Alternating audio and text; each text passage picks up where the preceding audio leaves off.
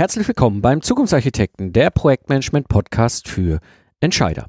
Am Mikrofon ist wieder Mike Pfingsten. Als Troubleshooter AD gebe ich dir Tipps und Impulse, damit du deine Projekte zum Erfolg führen kannst. Immer wieder bin ich im Gespräch mit Geschäftsführern von kleinen und mittelständischen Unternehmen und die kommen zu mir und sagen, ja, ich habe so mehrere Projekte und wir sind da am Machen und irgendwie funktioniert es auch alles, aber ich habe so den Überblick verloren und äh, und dann kommen jetzt meine Projektleiter auf mich zu und sagen, ich brauche mehr Kapazität, ich brauche mehr Leute, ich habe ein Problem mit Termin und Budget und ich, ich, muss ja Entscheidungen fällen, aber ich weiß gar nicht, wo wir so stehen. Und ähm, so wirst du in dieser heutigen Episode erfahren, warum dieser Überblick über die Projekte so wichtig ist, wie du ihn kurzfristig wiedererhalten kannst, aber auch langfristig bekommst. Und ich werde noch ein paar Tipps aus der Praxis mit dazugeben. Ja, Kommen wir erstmal zur Frage, warum überhaupt eine Übersicht über die Projekte? Hm, wir haben die Situation, gerade erlebe, ich erlebe das selber aus meinem eigenen Unternehmen, kenne ich das auch noch und ich kenne das auch bei anderen Unternehmern und Geschäftsführern, ähm, wir machen Projekte und wir brauchen, da wir Projekte ja machen und etwas damit tun, was in die Zukunft gerichtet ist, eine gewisse Sicherheit über den Weg. Das bedeutet im Grunde, wir haben einen ein Plan, eine Idee, ein Ziel, wo es hingehen soll und eine ungefähre Vorstellung, wie die Reise aussehen könnte.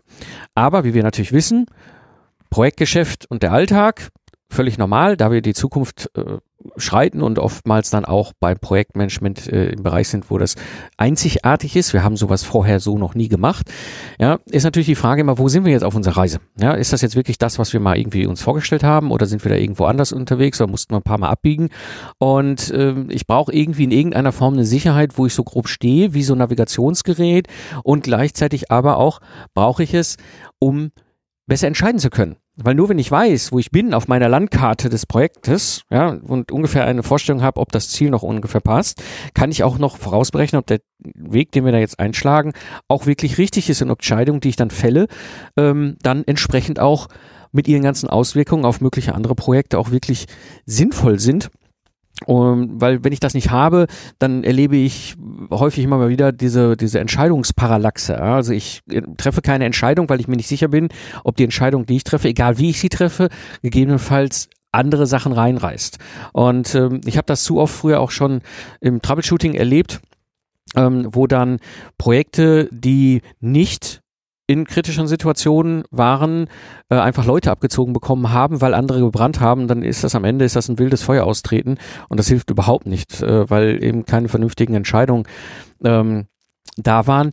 Hinzu kommt oftmals auch, dass gar nicht so richtig was vorhanden ist, was, was in irgendeiner Form äh, einen Überblick verschafft. Ich will jetzt gar nicht vom Projekt Controlling und all dem ganzen großen Rad, was man da drehen kann, reden, sondern ähm, die Projekte starten irgendwie es gibt auch irgendwie eine Planung und aber irgendwie weiß keiner so recht, wo auf der Reise jetzt alle sind und, und, auch die Projektleiter tun sich manchmal so ein bisschen schwer damit und gerade als Geschäftsführer hast du dann auch so deine Probleme damit irgendwie umzugehen. Deswegen brauchen wir etwas in irgendeiner Form, wo wir einen Überblick bekommen, ähm, unsere Projekte ähm, zu sehen, was, wo sie stehen und wenn ich Entscheidungen fällen muss, inwieweit meine Entscheidungen auch in andere Projekte reinreichen. Und das führt mich zu der nächsten Frage wie kann ich jetzt eigentlich vorgehen? Und es gibt so drei verschiedene Sichten, die ich jetzt mal hier so ansprechen werde. Und die erste Sicht, die ich anspreche, ist kurzfristig.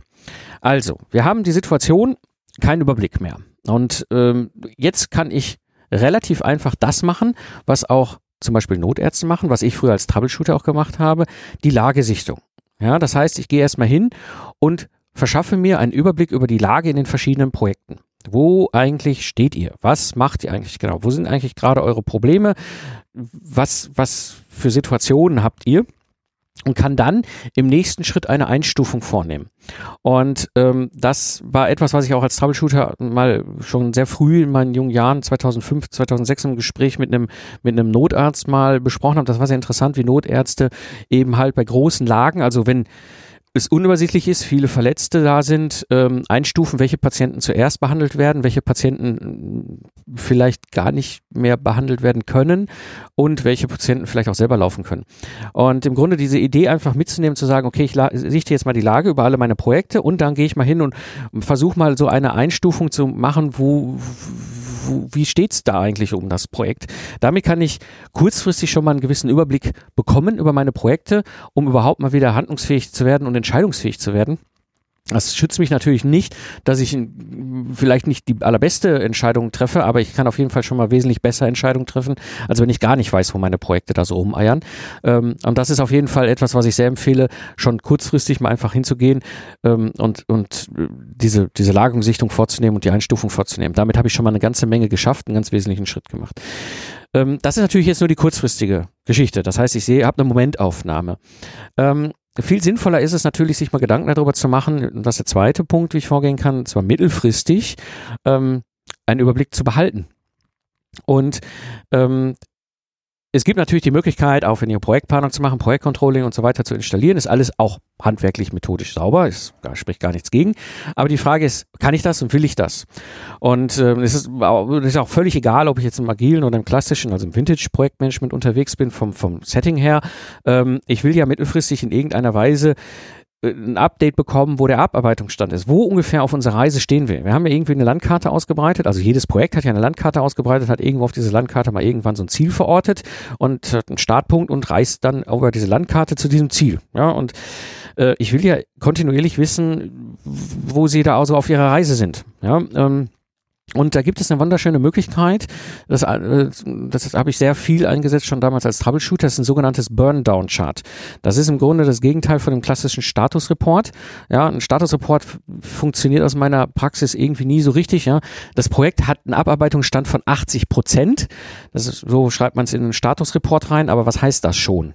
Ja, ähm, umgekehrt finde ich, macht es viel mehr äh, Sinn zu überlegen, ich mache einen Burn-Down-Chart und quasi wie so eine ja, es ist eine, eine absteigende Kurve, wie ein Runterbrennen der Arbeitspakete. Ja, kann ich dann sehen, okay, wir haben etwa einen Plan, wie das der Burn-Down-Verlauf sein soll über die Monate und wie der Burn-Down-Verlauf ist. Und das kann ich relativ einfach mit einem Punktesystem machen, weil ich habe ja in, in, den Projekten verschiedene Tätigkeiten und Arbeitsergebnisse, die erreicht werden sollen.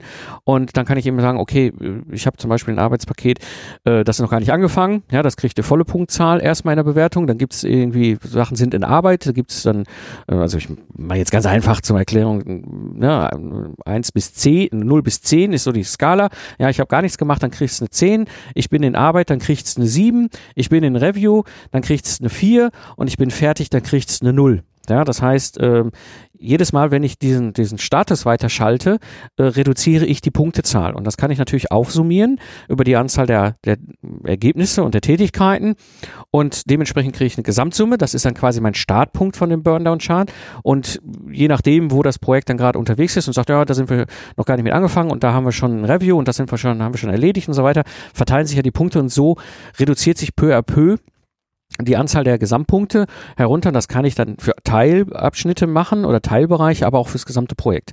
Ist eine wunderbare Möglichkeit, eben ähm, mit recht einfachen Mitteln über dieses Burndown-Chart auch mittelfristig zu steuern. Und ich sehe, ich kann ungefähr abschätzen, das war mal so geplant, äh, in, in der, im Burndown halt als Sollstand zu erreichen und dann sehe ich in dieser Ist-Kurve, wie dann im Idealfall natürlich das da drumherum pendelt, aber wenn ich Ausreißer nach oben habe, merke ich, dass ich in Verzug gerate oder wenn ich Ausreißer nach unten habe, ist irgendwas schneller gewesen, als wir geplant haben. Also das ist mittelfristig eine wunderbare Möglichkeit, mal sich eine Übersicht zu verschaffen, ohne jetzt irgendwie ein groß aufwendige Projektplanung und Controlling anzuwerfen. Das ist schnell erstellt und auch gut, gut und einfach zu pflegen. Und äh, damit kann ich mittelfristig schon viel, viel mehr steuern, um Überblick über meine Projekte zu behalten. Und das bringt mich zum dritten Punkt, und zwar, wie kann ich das langfristig eigentlich machen? Langfristig bin ich der persönlichen Meinung, können wir ganz, ganz viel heben über Digitalisierung im Projektmanagement, indem wir nämlich hingehen und eben Methoden, die wir immer wieder tun, und Arbeitsergebnisse und Handwerk, das wir immer wieder tun in unseren Projekten, zu standardisieren. Und damit sind wir beim Thema Prozesse. Ja, und ich will da gar kein großes Fass aufmachen. Ich kenne die ganzen Diskussionen und Prozesse, Prozesse ist alles ganz fürchterlich. Ich bin da super pragmatisch. Prozesse sind für mich, wenn sie vernünftig sind, eine gemeinsame Vereinbarung auf gutes Handwerk. Und wenn ich das habe, kann ich das Ganze digitalisieren, denn mit den Prozessen kann ich Dinge digitalisieren. Ich weiß, wann was ungefähr gemacht ist und wann ich welche Methoden anwende und mit welchen Methoden ich dann auch welche, welche Tools und welche Ergebnisse nutze.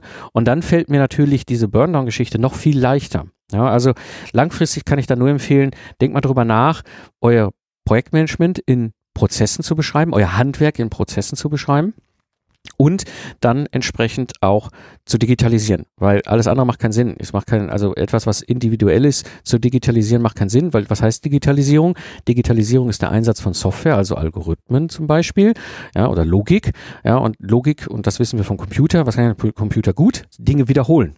Was kann ein Computer nicht so gut? Immer wieder neu.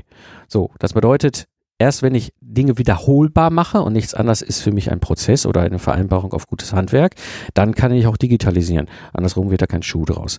Also, das sind mal so die, die drei Dinge, die ich jetzt so ähm, beim Vorgehen habe. Also, wie gesagt, kurzfristig ne, Lagesichten und, und Einstufungen mit, äh, vornehmen, mittelfristig halt mal so einen Abarbeitungsstand kontinuierlich zu erhalten, am besten mit einem Burndown-Chart und langfristig wirklich mal Gedanken darüber zu machen, wie sehen meine Prozesse aus und wie kann ich diese Sachen innerhalb der Projekte dann digitalisieren.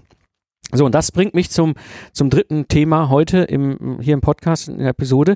Und zwar so meine drei Tipps, wenn ich immer wieder mit diesen, mit dieser Frage in Berührung komme und Geschäftsführer oder, Entscheider im Projektmanagement mich da fragen.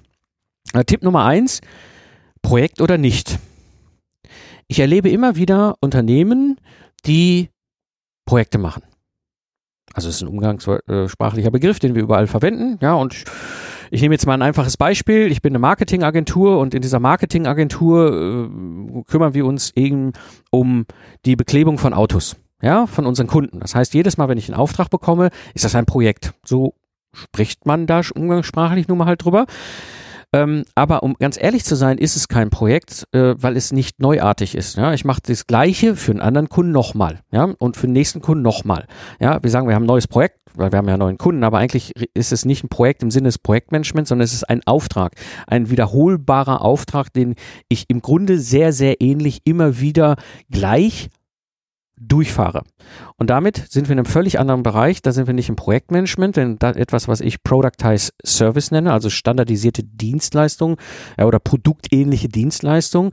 Und da ist mein Tipp, schon mal hinzuschauen, reden wir wirklich über echte Projekte im Sinne des Projektmanagement mit der Einzigartigkeit. Wir haben das so noch nie vorher gemacht und werden das so in dieser Form so auch nicht zukünftig machen, sondern es wird das nächste Projekt wieder individuell neu sein.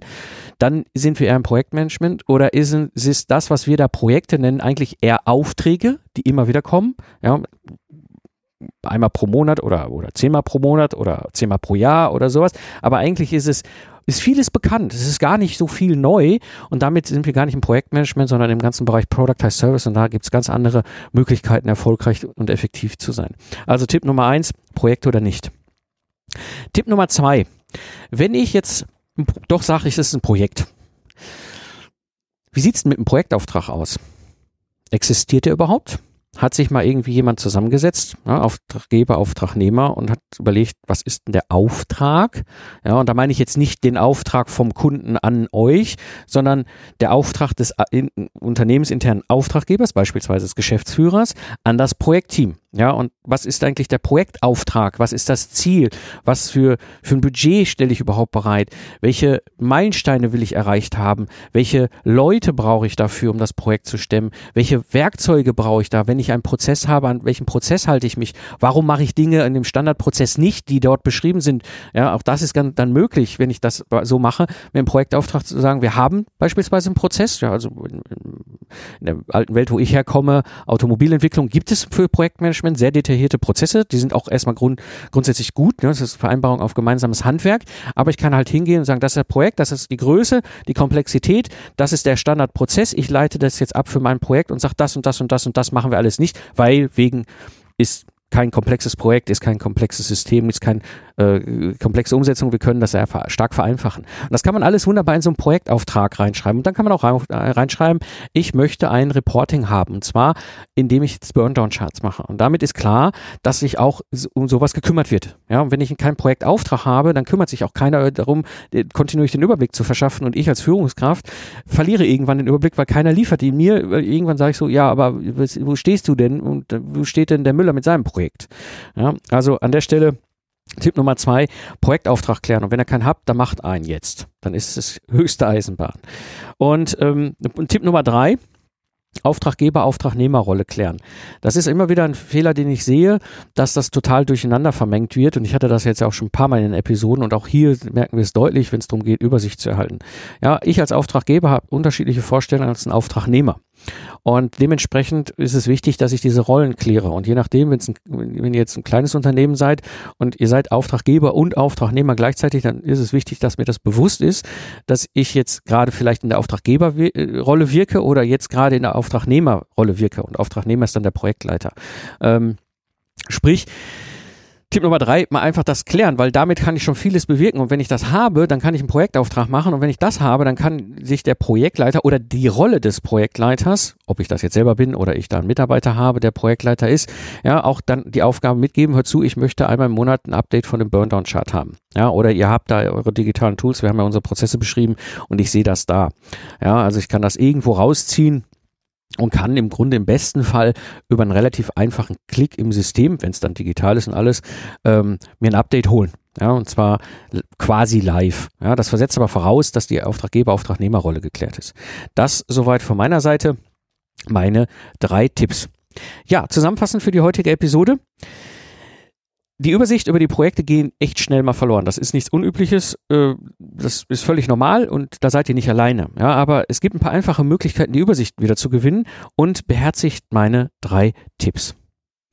Wenn der Inhalt für dich wertvoll Nutzen stiftet, dann würde ich mich natürlich freuen, wenn du den Podcast hier weiterempfehlst. Sicher kennst du einen oder anderen Menschen aus eurem Netzwerk und äh, für die ist dieser Podcast vielleicht ein sehr wertvoller Input und dementsprechend würde es mich natürlich sehr freuen, wenn ihr dann hier aktiv werdet und den Podcast dann entsprechend weiterempfehlt. Das war die heutige Episode des Zukunftsarchitekten, der Projektmanagement Podcast für Entscheider. Ich bin Mike Pfingsten und danke dir fürs Zuhören. Ich wünsche dir eine schöne Zeit, lach viel und hab viel Spaß, was auch immer du gerade machst und so sage ich Tschüss und bis zum nächsten Mal.